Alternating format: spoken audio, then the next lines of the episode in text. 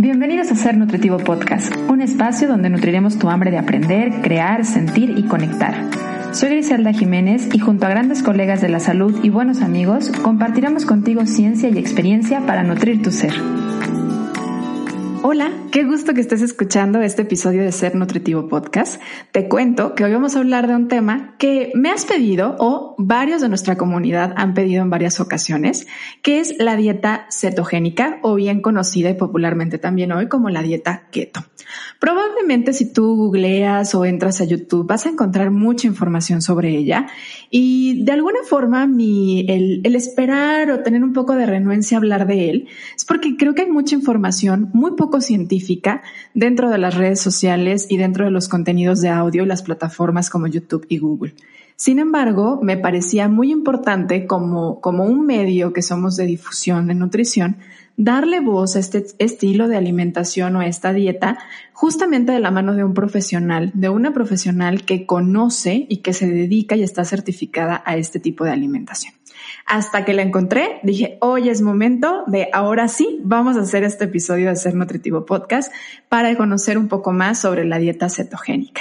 Y he notado muchas dudas, desde dudas personales como nutrióloga, porque además sé que nos escuchan muchos nutriólogos y en muchas ocasiones también la falta de conocimiento nos hace, pues como todo, siempre como poner un poco de, de renuencia a lo desconocido y a veces decir no antes de buscar, explorar o revisar la parte científica. Pero también anoté muchas dudas de pacientes y de parte de nuestra comunidad para podérselas expresar a nuestra invitada del día de hoy. Hoy comparto micrófono con una nutrióloga certificada en la dieta keto que es Eli Gómez Regalado. Platicábamos hace un momento ¿Cómo, ¿Cómo nos conocimos? Pues nos conocemos hasta el día de hoy, en realidad gracias a Zoom, pero eh, pues las redes sociales obviamente nos van conectando y nos van permitiendo hacer estas cosas con mayor facilidad para poder llegar a más personas con la voz de la ciencia de la nutrición. Y bienvenida Eli, qué gusto que hayas dicho que sí. Gracias por el tiempo y gracias por compartirnos tu conocimiento de manera adelantada, te lo agradezco. Muchísimas gracias por la invitación y es un gusto estar aquí con todos ustedes, el público que nos ha estado escuchando y también contigo. Muchas gracias, Eli. Eli, voy a pedirte de favor si comenzamos un poquito con que te presentes. ¿Quién es Eli Gómez y por qué decidió irse o enfocarse un poco o mucho a la parte de la dieta keto? Bueno, yo soy nutrióloga clínica ya desde hace 10 años. Este, me enfoqué mucho al área cardiovascular y conforme fueron pasando el tiempo también me enfoqué a la parte metabólica. Y muchos pacientes, cuando empezó la moda de la dieta keto, que fue hace como tres años más o menos, llegaban con esa idea y yo soy muy abierta en la cuestión de, ok, lo podemos intentar, déjame investigo y nos empapamos del tema, ok. Justo así inicia el proceso. Yo fui de las que algún día dije, yo no puedo vivir sin carbohidratos a mí eso no me funciona. Una dieta completa es lo que me va, a funcionar a mí. Y bueno, llega un día una paciente y me dice, lo quiero intentar. Entonces yo me pongo a investigar del tema y nos vamos de la mano. La, inicio yo también con ella y es momento que no he dejado este estilo de vida de cómo me llegué a sentir. Entonces, cuando yo lo empiezo a vivir y me doy cuenta de de los resultados que llegas a tener con un tipo de dieta cetogénica, lo feliz y lo, lo a gusto que me siento me han dejado que yo permanezca aquí, ¿ok? En este tipo de alimentación. No soy nada más de tener la idea que esto funciona y que es el único tipo de alimentación para el mundo completo, no, sé que hay más caminos, sin embargo funciona y está científicamente comprobado, entonces me gusta compartirlo también con los demás. Me encanta que hayas dicho eso porque qué bonita la apertura de decir hay muchos caminos y además hay muchas historias, ¿no? El camino de cada persona que uno escoge es desde la perspectiva que uno está viviendo. Definitivamente a lo mejor una, una dieta o un estilo de alimentación en donde sí hay ciertas restricciones no sería la más indicada para algunas personas con experiencias o con antecedentes de trastornos de la conducta alimentaria. Habrá algunas condiciones tal vez metabólicas en donde tampoco sea la más adecuada, pero definitivamente creo que hay que hablar basándonos en la experiencia que es muy válida de las personas, pero también en la parte científica. Y creo que esto es algo que por el ojo que ha estado este tipo de dieta en los últimos años, pues se ha dado mucha más investigación al respecto, no solo en la experiencia en consultorios, sino que se ha observado y se ha justamente eh, pues publicado el respaldo que tiene en algunas cosas, no en todo. Y eso es lo que quiero pedirte de favor que hagamos. Sí. Lo que esté comprobado, lo hablemos y que lo hagamos como, ok, sí, qué padre que Eli en experiencia se ha sentido muy bien, pero hagamos lo que nos dice la ciencia. Hoy vamos a basarnos un poco en eso y sé que, sé que tú eres la persona correcta para hacerlo. Me gustaría pedirte si nos apoyas tanto a mí como a los que nos están escuchando a platicarnos en cuestión como definición. ¿Qué es la dieta cetogénica o cómo la podrías definir tú o qué dice la ciencia como definición como? Muy bien, una dieta cetogénica es una dieta que es baja en carbohidratos, es controlada en proteínas y la fuente de energía es la grasa. ¿ok? Muchas veces pensamos que una dieta cetogénica es hiperproteica y que nos vamos a dañar los riñones y una dieta hiperproteica puede ser con carbohidratos o sin carbohidratos. Entonces, eh, una dieta cetogénica como el nombre lo dice, buscamos que el paciente esté en cetosis. Entonces, esto significa que una dieta la tenemos que bajar a menos de 50 gramos de carbohidratos para que el paciente pueda hacer la reducción de cetonas. Okay. Y aquí tocaste un puntazo clave. Muchas personas creen que es una dieta alta en proteínas. No se podría entrar en cetosis si hay una ingesta alta en proteínas, porque el cuerpo tiene mecanismos en el metabolismo para poder convertir esta, esta parte proteica en glucosa. Entonces, no sería cetosis si la dieta es alta en proteína. Entonces, no es lo mismo una dieta alta en proteína a una dieta cetogénica. Y creo que es importantísimo identificarlo como tal. Entonces, la falla renal de los que muchos hablan o que automáticamente descalifican este tipo de dieta, pues no sería un, factor riesgo porque no es alta en proteína como tal, ¿correcto, Eli? Así es, esto se adapta dependiendo de cada paciente. Tú tienes que ver si es hombre, si es mujer, si hace ejercicio y en ese momento se le adapta la proteína a cada paciente. Perfecto.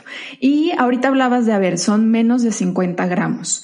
A mí, Griselda, hablando desde un lado fuera de nutrición, menos de 50 gramos, digo, hoy mis frutitas, ¿no? O sea, es como algo medio complicado cuando lo traducimos a veces algunas porciones de fruta, hasta algunas porciones de verdura. Si esto lo hablamos como en cuestión porciones, ¿qué tanto sería el poder incluir particularmente estos dos grupos, frutas y verduras, que bueno, creo que es conocimiento colectivo y muy divulgado, que son pues grupos de alimentos muy importantes en cuestión sobre todo de vitaminas.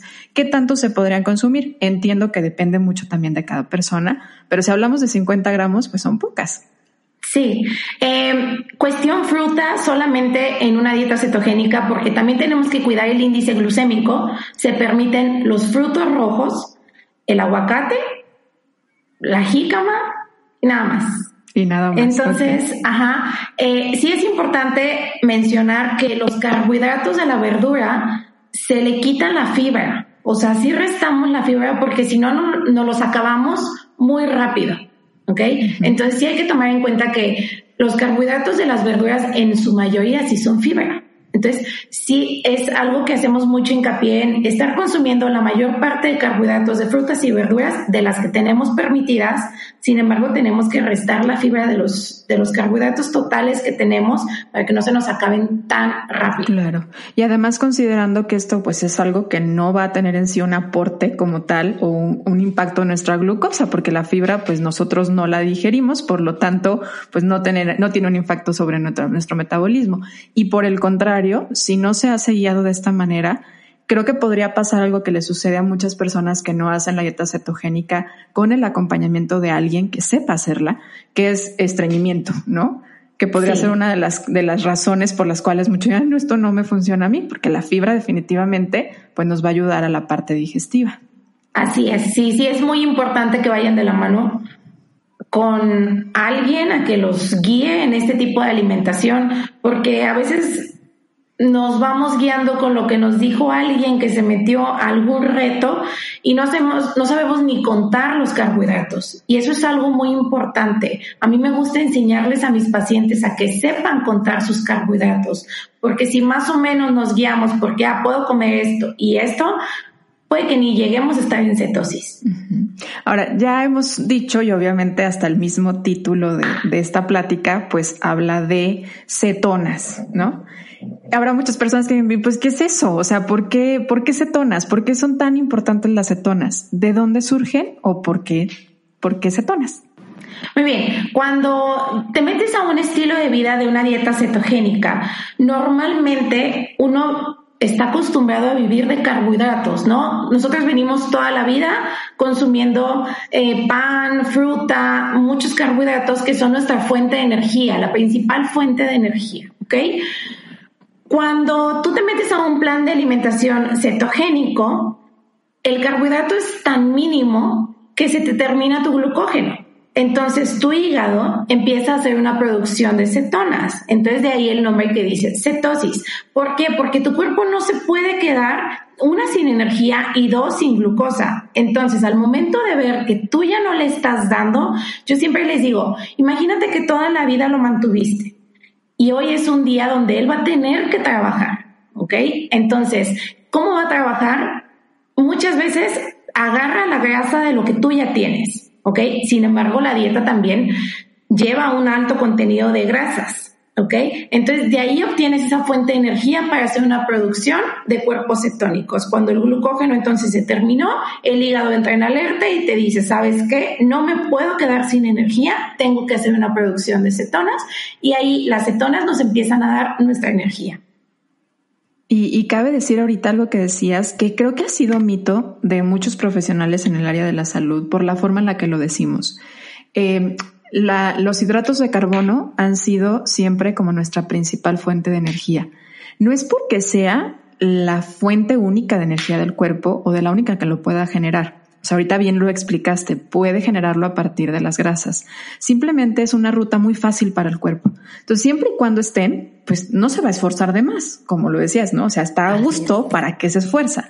Tiene otros métodos y por supuesto que este es más fácil, el que lo haga a partir de hidratos de carbono y el otro le genera un poco más de gasto y en este cambio pues pueden ocurrir también algunas eh, pues síntomas o sensaciones que se conocen de, de cuando una persona entra en cetosis, que como cuáles podrían ser estos signos de haber físicamente tu cuerpo te está avisando, a lo mejor con esa gripita o cuáles son estos síntomas que se conocen?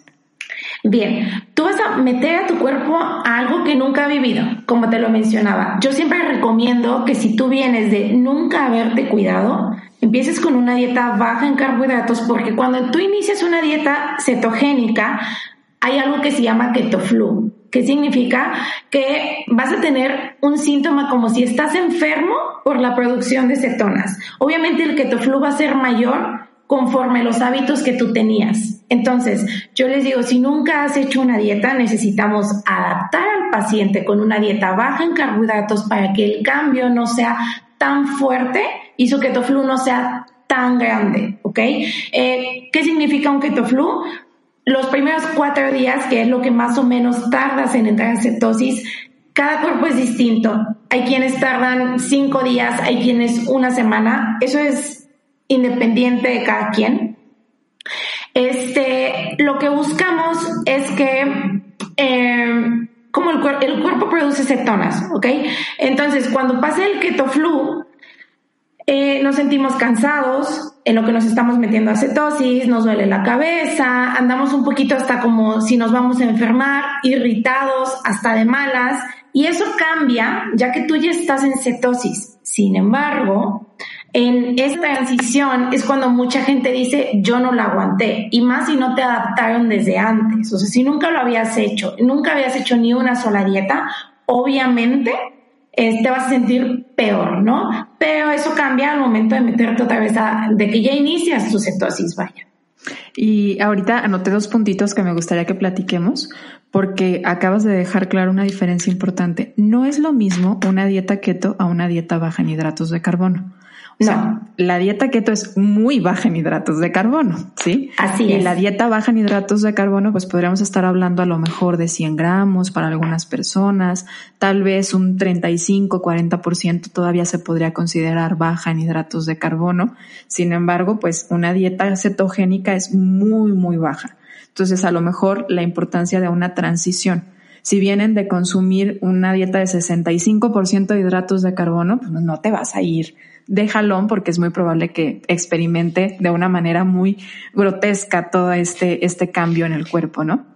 Y otro punto que se me hizo bien interesante de lo que decías ahorita, que yo me lo imaginé así, es como van a pasar este par de días en el que tu cuerpo va a echar en marcha una máquina que no utilizaba porque tenía un método seguro para hacer sus procesos.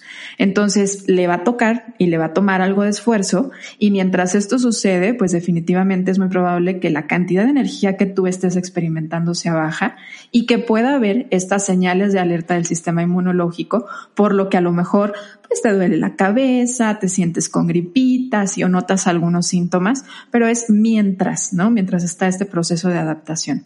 Ahora, las cetonas es algo que hoy pues escuchamos más por el mismo nombre, pero además porque de repente vemos como hay que medirse las cetonas, ¿no? Lo vemos en algunas eh, tiritas que pueden medir a lo mejor en sangre, otras que pueden medir en orina.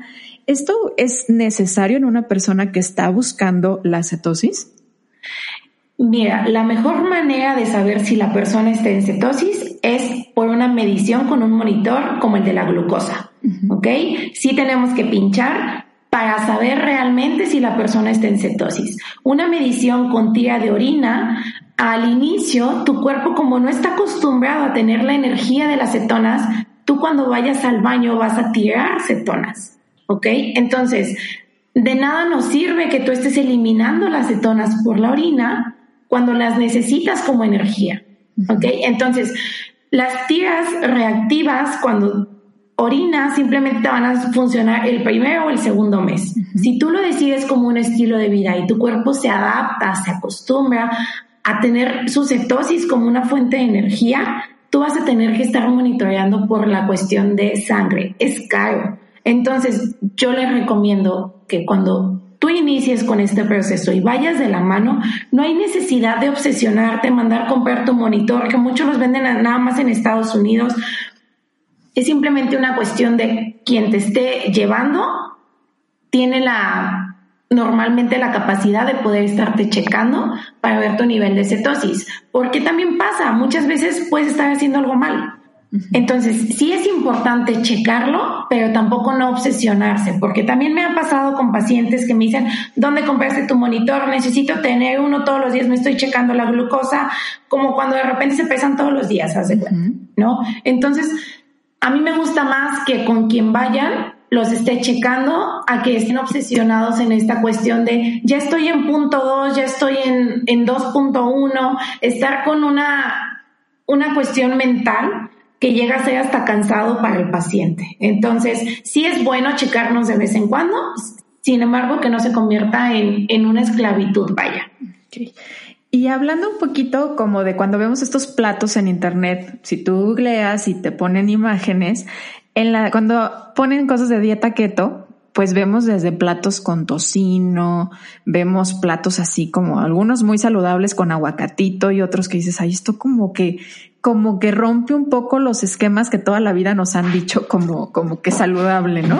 Entonces, eh, ¿qué tan importante ¿Cómo verías tú que sería la importancia de recalcar el tema de la calidad hoy que está tan de moda la dieta cetogénica? Porque una cosa es que tú estés haciendo dieta cetogénica con un alimento que sí aporte mucha grasa, pero una calidad mínima, porque también pues entra el juego no solo de la energía, sino de las vitaminas y los minerales, ¿no? Así es. Keto lo que está promoviendo en la alimentación lo más natural posible. Sin embargo, mucha gente de repente lo ve como negocio y siente que haciendo 100 mil alimentos que no sean tan limpios, va a, tener más gente en esta cuestión de manteniendo su dieta keto, ¿no? Keto lo que más va o lo que más nos ha dicho la ciencia es alimentos que la naturaleza te dé. Eso es lo que debemos de consumir, ¿ok? Porque hay un arma de doble filo aquí. Hay quienes se meten a keto para poder estarse comiendo ese pastelito keto que están vendiendo por ahí. Entonces, hay veces que no viven en keto toda su vida y lo único que está haciendo es malos hábitos. ¿Por qué? Porque se está acostumbrando todos los días a desayunar una rebanada de pastel. Se está acostumbrando todos los días a que tiene una, una galletita keto y que si ya me enseñaron a contar mis carbohidratos, yo nada más pregunto cuántos carbos tiene esa rebanada de pastel y yo voy haciendo mi conteo y listo, no importa nada más. Y el problema es que hay mucha gente que se enfada de keto. Mucha gente dice, ya no más. Y lo único que hiciste fueron malos hábitos y después vas a estar buscando la rebanada de pastel en una dieta que no sea keto. Entonces sí tenemos que tener mucho cuidado en dejar muy en claro que esto es una alimentación lo más natural posible, entre menos conservadores mejor. Nos dicen mucho, es que enséñele a leer las etiquetas al paciente, se le enseña. Sin embargo, también se le dice al paciente, entre menos cosas con etiqueta, muchísimo mejor. No deberías ni de vivir leyendo etiquetas, porque tus alimentos no deberían de depender de una etiqueta. ¿ok? Entonces, sí es bien importante dejar muy, muy en claro qué tipo de keto quieres hacer, o si estás haciendo keto nada más por, comer tamalitos keto, ¿no?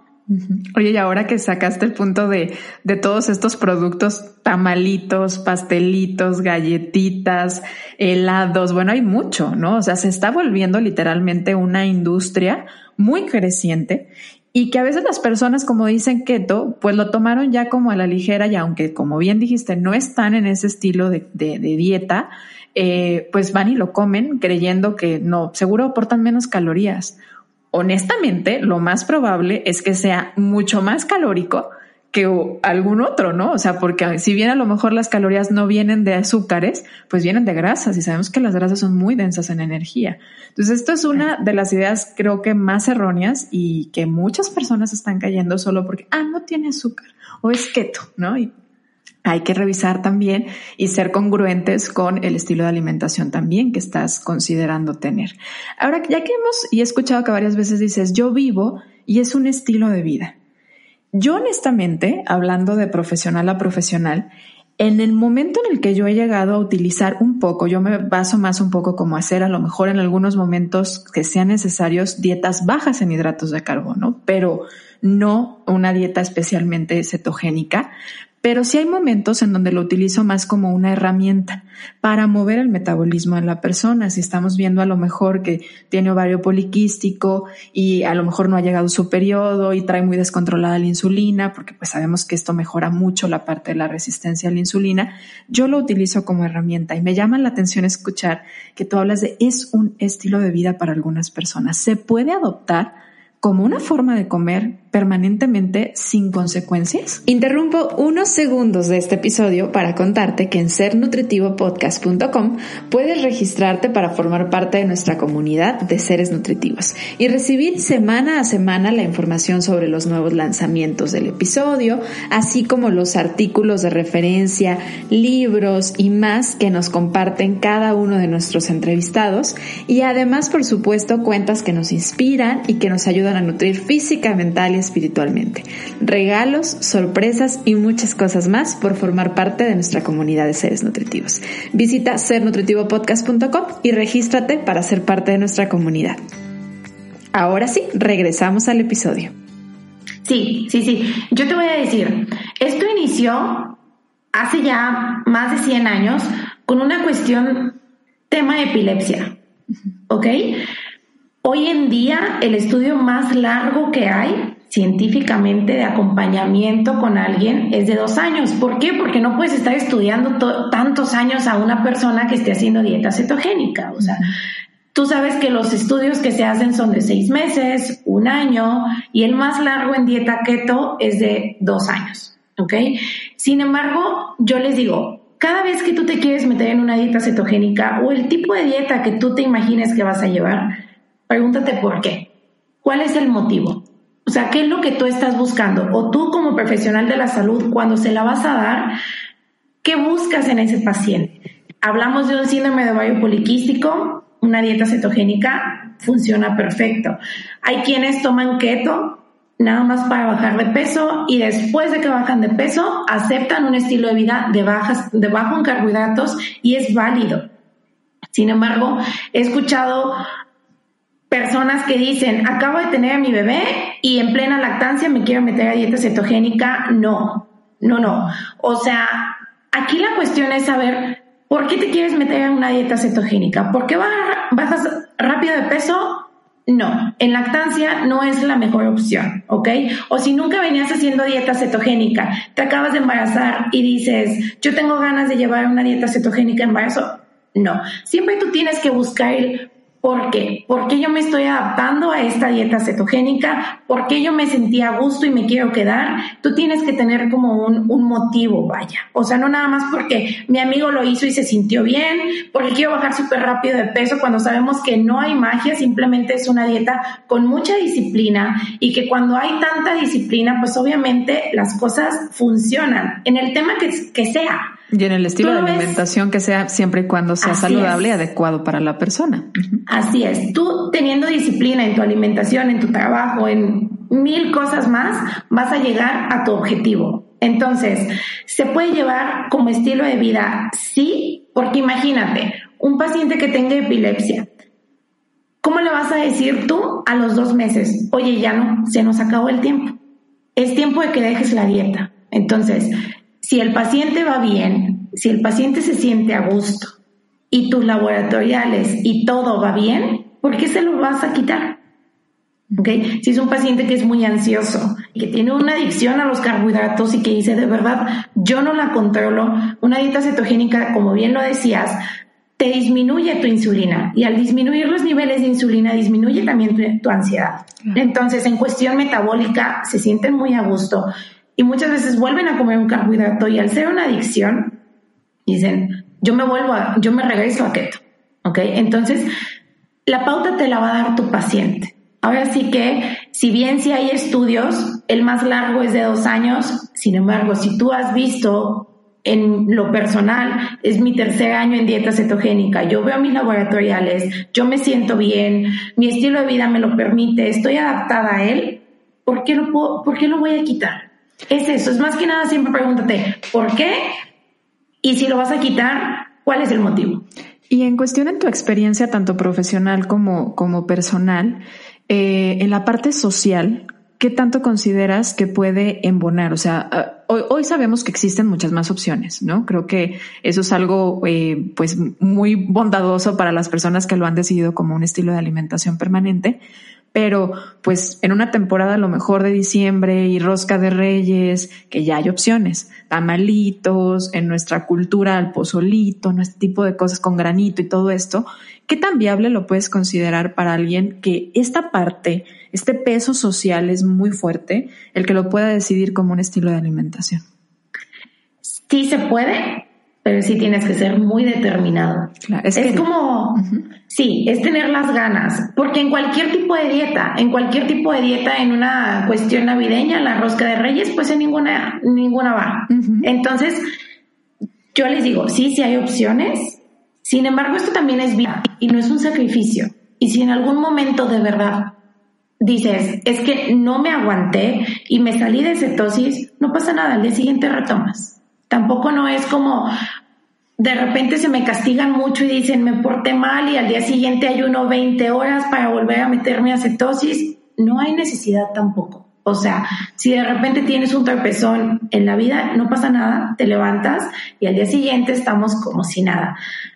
Y en la vida como en la comida aplica lo mismo. Sí, así es, así es. Entonces, Mm, llega a ser difícil, tal vez yo lo manejo un poco más fácil porque la gente ya está acostumbrada a que a donde vas pues nunca comes, ¿no? O sea, más que nada por lo que estudiaste, por tu ámbito. Entonces están como de que no, Eli no come eso, Eli tampoco lo demás, ¿no?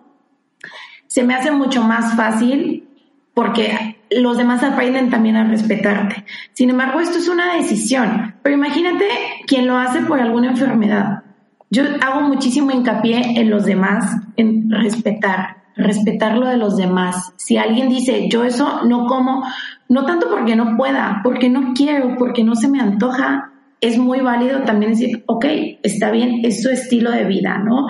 Ya hoy en día es muchísimo más común, antes sí era muchísimo más juzgado, vaya, pero si tienes la disciplina, creo que sí lo puedes llevar. Sí, se puede. ¿Y cuáles son las contraindicaciones? O sea, hay algo que yo he escuchado en todas las entrevistas y en todo lo que he escuchado sobre dieta cetogénica, cuando alguien lo entrevistan y le dicen, no es para todos. Ok, yo te voy a pedir de favor, Eli. Ayúdame a decir quién es para quienes no es. O sea, no vayamos a decir esta simplicidad de no es para todos. Para quienes no es y para quienes se ha visto que hay buen avance o hay buena mejoría a nivel metabólico. Bien, definitivamente no es para alguien que tenga trastornos de la conducta alimentaria. Ahí sí no, porque en una dieta cetogénica se te va el apetito muchísimas veces. Por eso vamos a ver de la mano el, la dieta cetogénica con un ayuno. ¿Okay? Que son cosas totalmente distintas y hay alguien que no lleve dieta cetogénica y puede llevar ayuno y hay quien puede llevar dieta cetogénica sin ayuno. Sin embargo, como en una dieta cetogénica se te va el hambre, obviamente no es, lo, no es recomendable en alguien que tenga trastornos de la conducta alimentaria eh, alguien que tenga insuficiencia renal o problemas en los riñones. Y esto no es porque la dieta sea alta en proteína, no, no. Esto es porque hay una hiperfiltración renal, ¿ok? Al nosotros bajar la, la insulina de nuestro cuerpo, se convierte en una dieta diurética. De hecho, quien esté haciendo este tipo de dietas va a notar que sus micciones son súper continuas, más al inicio. Entonces, lo que el cuerpo se va adaptando. Entonces, tenemos que cuidar mucho esos riñones. Alguien que ya tenga un problema renal, claro que no, porque de hecho tenemos de repente que cuidar mucho los electrolitos. Los electrolitos hay mucha gente que se suplementa, si no se lo sabe, meter bien a su dieta, ¿no? Entonces, alguien que tiene insuficiencia renal, alguien que ya tenga algún problema hepático, tampoco puede. Yo, si te soy honesta, lo daría solamente en cuestiones metabólicas más que nada resistencia a la insulina, lo hablábamos hace rato, síndrome de ovario poliquístico, obesidad, alguna cardiopatía, siempre y cuando los demás órganos lo permitan, y estar controlando cada seis meses, que de repente eso llega a ser tedioso para la gente. De repente dicen, es que cómo voy a estar checando porque estamos en un país donde la prevención no es importante. Entonces, el tú estar mandando al paciente a que se esté checando, a que se haga una revisión, muchas veces no les encanta. Pero esos son los puntos más importantes a evitar y como lo platicábamos hace rato, alguien que esté embarazada y que nunca ha hecho dieta cetogénica, evidentemente no puede hacerla. O alguien que tuvo a su bebé y en la lactancia y quiere empezar dieta cetogénica, tampoco puede. ¿ok? Es muy distinto si alguien que lleva años haciendo dieta cetogénica se embaraza y dice, yo quiero seguir con este estilo de alimentación porque yo me siento bien, me es muy cómodo, entonces en vez de, a veces se bajan los carbohidratos a un 20 gramos, entonces en vez de 20 podemos llevar una dieta cetogénica con 50 gramos, que es ya casi saliéndonos de cetosis, para que la paciente se sienta cómoda y pueda llevar su embarazo en, en, esta cuestión cetogénica y también ir de la mano con su médico. Por ejemplo, a estas pacientes no se les hace su prueba de la glucosa que se hace normalmente en el embarazo. ¿Por qué? Porque evidentemente te va a dar un pico de glucosa y vas a decir, ¿qué onda? Pues sí, la paciente tenía una vida que no consumía azúcar. Esto es siempre y cuando la paciente ya venga con un estilo de vida marcado desde hace mucho tiempo. Si empezó hace dos meses y se embarazó, la dieta se quita. Y más que nada porque hay mucha gente que no está todavía muy a favor, hasta en este ámbito médico o de salud, no están muy a favor. Entonces, yo como profesional de la salud, si la paciente no lleva mucho tiempo en una dieta cetogénica, se la quito. ¿Por qué? Porque cualquier cosa que pase, siempre te van a echar la culpa a ti. Oye, y entonces la diferencia, perdón que te interrumpa, eh, ¿cuál sería como la diferencia más marcada que tú identificas entre una dieta en resultados? En resultados hablando metabólicamente, principalmente en esta parte de lo que escucho es aplica para quienes tienen problemas para metabolizar los hidratos de carbono, ¿no? Porque es lo que se reduce. Si tienes un problema para metabolizar más cuestiones ya de, de proteína o de lipo, pues entonces ahí no. Pero entonces, eh, ¿qué tanto resultado diferencia notas entre una persona que hace una dieta baja en hidratos de carbono a alguien que hace una dieta cetogénica? ¿Es principalmente la velocidad? ¿Es la energía? ¿Cuál es la principal diferencia que tú notas? Híjole, es que como hablábamos hace rato, no hay un único camino y nada es ley. Entonces, si hablamos en cuestión de peso, un paciente disciplinado teóricamente tiene que bajar lo mismo a los seis meses que un paciente que lleva una dieta cetogénica. ¿Por qué? Porque esto es cuestión disciplina. Al inicio mucha gente se motiva porque en una dieta cetogénica, como pierdes líquidos, bajas muchísimo de peso. Entonces, cuando bajan de peso, dicen, esto es lo mío, esto es magia, lo que he buscado toda la vida, bajar 5 kilos a la semana. Sin embargo, después, ese peso se va ralentizando, ¿ok? Como en toda dieta, un kilo por semana aproximadamente. ¿ok? Entonces, en cuestión de peso, al inicio es mucho más rápido una dieta cetogénica, sin embargo, si nos vamos a largo plazo, que son seis meses, la baja de peso va a ser muy similar siempre y cuando el paciente sea disciplinado, que aquí hablamos de algo importante. Como el paciente cuida tanto su cetosis o cuando estamos en una dieta cetogénica y cuidamos tanto esa cetosis, la disciplina se te obliga casi casi. ¿Ok? Porque aparte tú pierdes tu cetosis y tardas cuatro días en volver. O sea, no es tan fácil decir, ah, pues mañana a mi cetosis. No, tienes que retomar. Sin embargo, vuelves a tardar en que tu cuerpo elimine ese glucógeno, ¿no? Este, en cuestión de energía, las cetonas sí te dan bastante energía y aparte a lo que mencionabas hace rato, la cuestión calórica de la grasa es lo doble que un carbohidrato. Entonces, un gramo de carbohidrato te da cuatro calorías, un gramo de grasa te da nueve. Entonces, la gente que vive en una dieta cetogénica sí puede tener muchísima más energía por lo que está comiendo. Entonces, si hace bien su dieta, esa puede ser una gran ventaja. Sin embargo, alguien que haga también su dieta con carbohidratos bien hecha y disciplinada, pues también tiene Yo pensaría como en una ventaja, a lo mejor también, una lo que decías, el apego, y la otra es como ese control entre la glucosa y la insulina, pues también, y todo el impacto que genera en las hormonas del apetito, pues de alguna manera la persona va a tener menos estímulos por estar comiendo, ¿no? Deseo de estar comiendo. Entonces, de alguna forma, ayuda en ese sentido a evitar como, como el vaivén, ¿no? Si lo hago o no lo hago. Y se me hizo muy interesante y quisiera recalcar eh, esto que decías de en la primera semana es muy probable que bajen mucho. Una característica muy constante en las personas que tienen resistencia a la insulina es la retención de líquido. Entonces, pues evidentemente, si bajas o controlas de alguna forma los niveles de insulina, entonces vas a perder líquido, ¿no? O sea, eso es algo muy importante a resaltar. Por eso los cambios en las primeras semanas. También algo que yo pensaría ahorita que te escucho como mucho beneficio es alguien que tenga resistencia a la insulina, pues al estar tan cuidado los hidratos de carbono, es muy probable que ella tenga más avances que alguien que haga una dieta baja.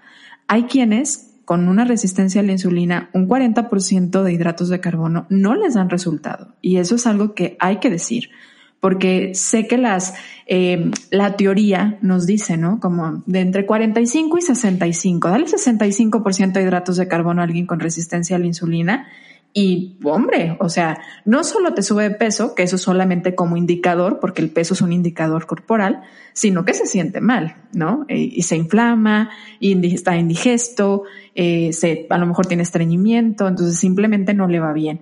Y a veces un 40% no es suficiente para que tengan resultados. Es aquí como, como yo lo podría pensar como una buena herramienta. Oye, Eli, y hablando, digo, yo he visto estas pastillitas que de repente venden como cetonas, ¿no? Cetonas eh, exógenas, eh, qué tan necesario es para poder entrar en una cetosis. Es, es más publicidad, es más mercadotecnia, eh, es meterle lanita. ¿Cómo, ¿Cómo lo ves tú como profesional? Ok, no son necesarias para meterte a cetosis, no las necesitas. Tu cuerpo, cuando no tenga carbohidratos, no tenga glucógeno, no tenga nada que tú le des, solito se va a meter a cetosis. ¿Ok? Simplemente las cetonas potencializan tu nivel de cetosis, ¿ok? Pero eso es cuando ya estás dentro. ¿Por qué? Porque a mí me gusta recalcar mucho, porque muchas veces dicen, ah, me porto mal el fin de semana, me tomo mis cetonas y listo, ya estoy. Si tú no estás en cetosis, las cetonas exógenas, como te las tomes, se eliminan. ¿Ok?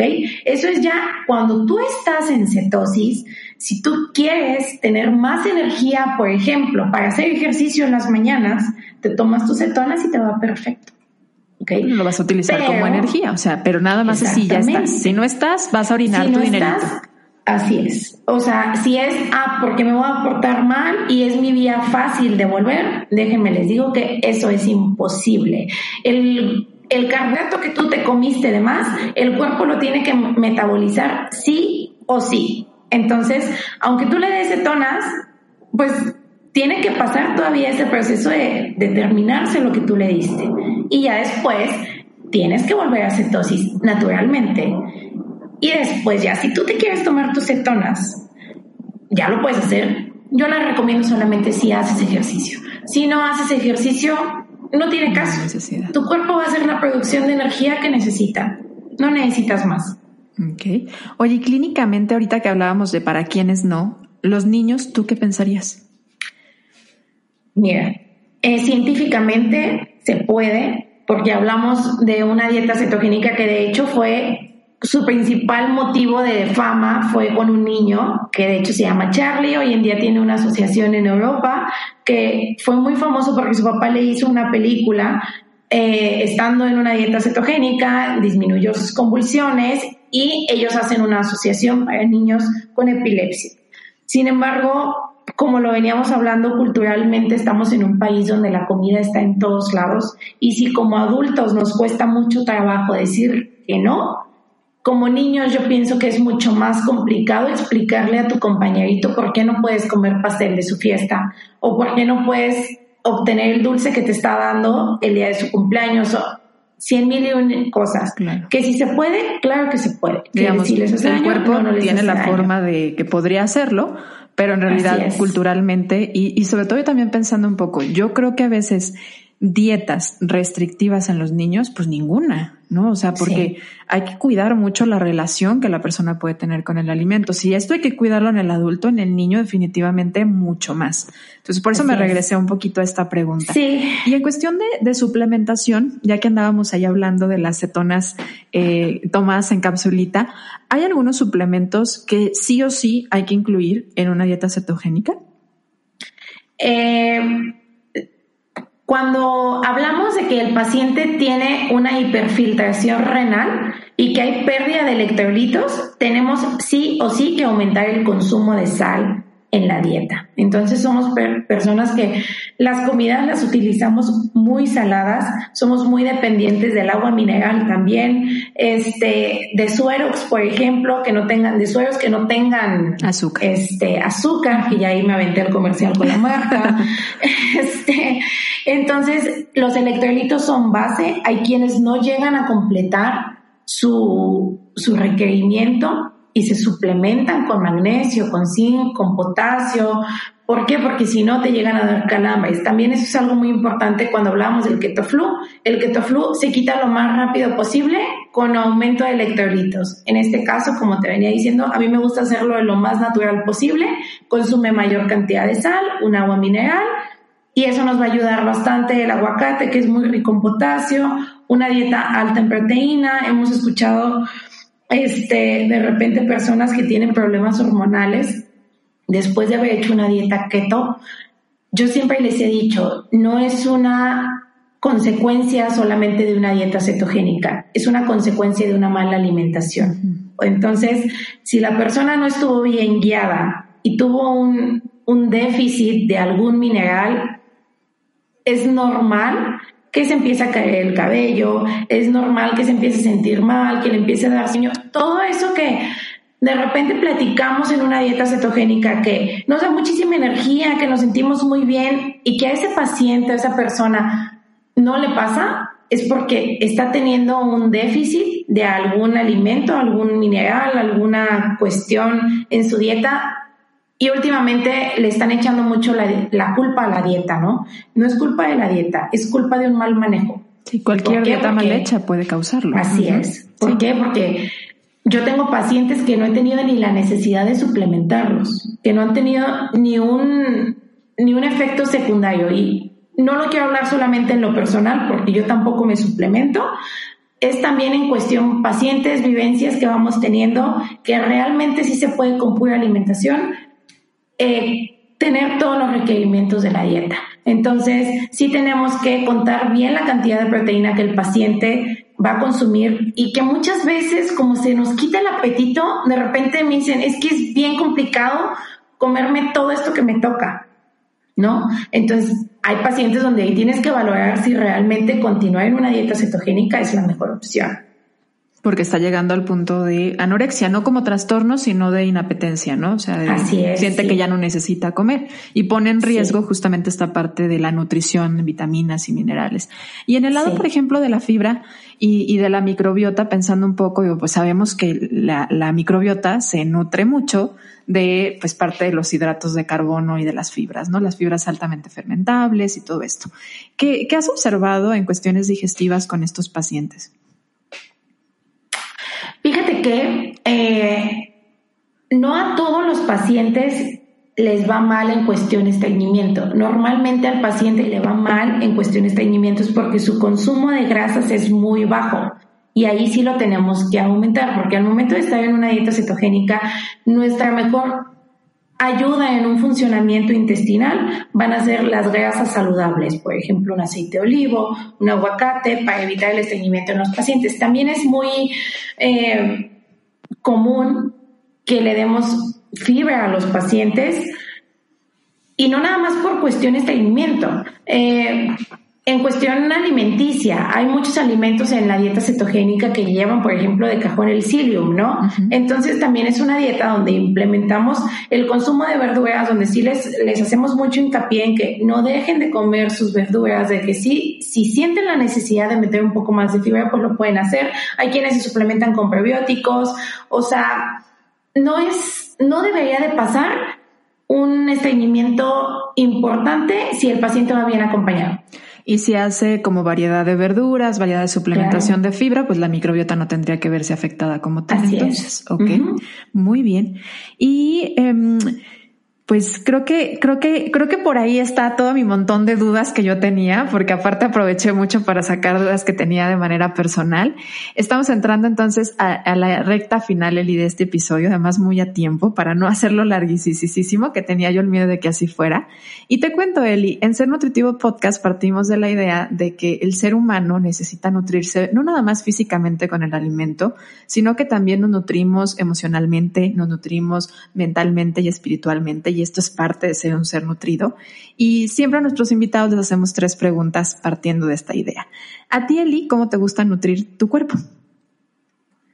Bueno, yo, como hoy te vengo platicando, pues mi manera de, de, mi estilo de vida es con una dieta cetogénica. Este, a mí también me gusta hacer ejercicio. Este, yo hago jumping es lo que se me hace mucho más fácil hoy en día estando en casa también y, y en consulta la mayor parte del tiempo se me hace una actividad muy práctica también de hacer. Este, y yo siempre les recomiendo que su estilo de vida lo acepten, o sea, que no lo vean como un sacrificio de tengo a dieta toda mi vida, ¿no? Yo aprendí a vivir así desde que estoy muy pequeña. Este, yo recuerdo que me llevaban con nutriólogos porque en mi familia así se acostumbraba. Entonces, para mí se me hizo un estilo de vida que aprendí, aprendí a, darle gusto, ¿no? A decir, es como, como yo vivo, es respetable y ahora sí que es aprender simplemente a, a querer lo que tú haces de la manera que lo hagas, del camino con el que vayas, pero siempre y cuando lo hagas por un bien hacia ti, pues. Claro, y te sientas bien y te sientas a gusto física, mental y espiritualmente en él, ¿no? Porque me ha gustado que en varias ocasiones, y coincido totalmente contigo, hablas de la importancia del respeto, de la importancia de los caminos diferentes, de la aceptación de la diversidad en creencias, en ideologías, y creo que eso es extremadamente necesario en una sociedad como la que estamos viviendo hoy en día y muy faltante, ¿no? Entonces, qué bueno que lo, lo comentas en varias ocasiones. Y la parte mental, ¿cómo disfrutas nutrirla? Bueno, yo normalmente algo que me encanta es trabajar. Normalmente este tema de la alimentación y el compartir con los demás y ayudar, eso me encanta. Y si hablamos de hobbies fuera de, me encanta mucho leer, es algo que disfruto bastante. Y no solamente este tema, antes sí decía, mi poco tiempo que llego a tener, me gusta leer de, de la alimentación y últimamente pues ya voy leyendo de más, más cosas también para de repente también distraerte. No soy tanto de la televisión. Desde muchos años tengo que no, no soy fanática de la televisión, pero de vez en cuando también, que si hay alguna película, pues bueno, lo puedo ver, me gusta de repente disfrutar mucho de la naturaleza, que es algo que me ha pegado un poquito con esta situación del COVID, este, pero intento estar como lo más, lo más tranquila posible, me gusta mucho la tranquilidad de la naturaleza. ¿Y la parte espiritual, cómo la nutres? Eh, Más allá de tus creencias y que si algo en cuestión religiosa, o sea, ¿cómo? ¿Sería como esta parte del contacto con la naturaleza? ¿Tú crees que sea por ahí? El contacto con la naturaleza me gusta y el poder ayudar a los demás creo que es algo que... Totalmente espiritual. Sí, y que me ha mantenido aquí porque de repente el estar tan cansada, a veces dar consulta, tú me has de entender desde la mañana hasta la noche y estar de repente tan metida en todo esto y, y saber de todos modos que puedes ayudar a tanta gente y estás de la mano con muchos guiándolos eso creo que me, me, alimenta bastante. Totalmente nutre. Y estamos haciendo un libro de la vida en Ser Nutritivo Podcast y es nuestra última pregunta para cerrar. Este libro de la vida, te cuento, Eli, es un libro que estamos pensando en las futuras generaciones. O sea, se nos preguntamos antes de poner algo ahí, si tú tuvieras el libro de la vida enfrente de ti y tuvieras la oportunidad de escribir una única frase para futuras generaciones que les ayude a guiarse, eh, y nutrirse en cualquiera de estos ámbitos, ¿qué te gustaría poner ahí? ¿Qué frase pondrías, Eli? Híjole, yo voy mucho de la mano con, con la disciplina, ¿no? Yo siempre les digo que todo sueño se cumple con disciplina. Entonces eso es algo que me gusta mucho y que yo siempre recalco que a donde quieras llegar con disciplina, todo se puede. Entonces yo pienso que sería esa parte de lo que sueñes, se cumple si tú, si tú eres disciplinado. Me gusta porque cada, cada sellito, cada, cada frase en el libro de la vida tiene el sello del invitado y creo que es, es importante. Totalmente es hablar de disciplina también en este estilo de alimentación. Eli, pues feliz de haber compartido contigo este episodio. Cuéntame si hay algo todavía por ahí en el tintero de Eli que no hayamos hablado y que dices, ah, ah no nos vamos sin antes decir esto. Pues no, creo que, que híjole, es todo a mí algo que tal vez les puedo compartir y que tú ya has visto es que últimamente me he dedicado a, hacerle un poco más de, pruebas a todos los productos, a meterme un poquito más en la cuestión alimenticia. Este, y bueno, próximamente van a estar viendo Viene una asociación cetogénica a México a regular un poquito más este, los productos, a gente que también está dando, dando la dieta. Este, entonces, pues, tal vez eso es algo que casi nadie sabe. Entonces, hoy se los estoy compartiendo para que estén muy atentos en esta cuestión porque llega por fin alguien a regular algo que no estaba regulado por ningún lado. Buenísimo y qué padre, ¿no? Qué, qué bueno, porque definitivamente todo en esta vida, de repente cuando surge y es un boom, pues habrá cosas que puedan poner ahí en la etiquetita, ¿no? Que están hechos con fruto del monje y por lo tanto ya son keto y, y ya. Y pues no necesariamente, ¿no? O algunos que digan, eh, como yo ya escuché el episodio de Ser Nutritivo Podcast, yo ya doy menos de 50 gramos de hidratos de carbono y ya sé hacer dietas keto y tampoco funciona de esa manera. Sumamente importante la responsabilidad, tanto si eres profesional en el área de la salud como si eres una persona que está buscando asesoría, que siempre lo hagas de personas que sepan en esa área, ¿no? Algo muy interesante, súper importante y algo que disfruto mucho hacer en, en, en estos episodios y en el podcast es compartir el micrófono porque no hay una sola verdad, no hay un solo camino y no hay un solo profesional que lo sepa todo. Definitivamente nos sumamos como profesionales en la diversidad en la que podemos trabajar. Somos equipo. Hay que vernos siempre como equipo y con la apertura de las diferentes ideas, porque siempre hay mucho que aprender cuando escuchamos la vida, la experiencia y el conocimiento de alguien más. Eli, feliz de haber compartido contigo y coincidir en esto y muchísimas gracias de corazón por tu tiempo y compartirnos tu experiencia. Y a ti que nos escuchaste, claro que te agradezco que hayas llegado hasta este punto del episodio. Recuerda que nos escuchas cada jueves con un episodio nuevo, por lo tanto, nos escuchamos el próximo jueves. Gracias.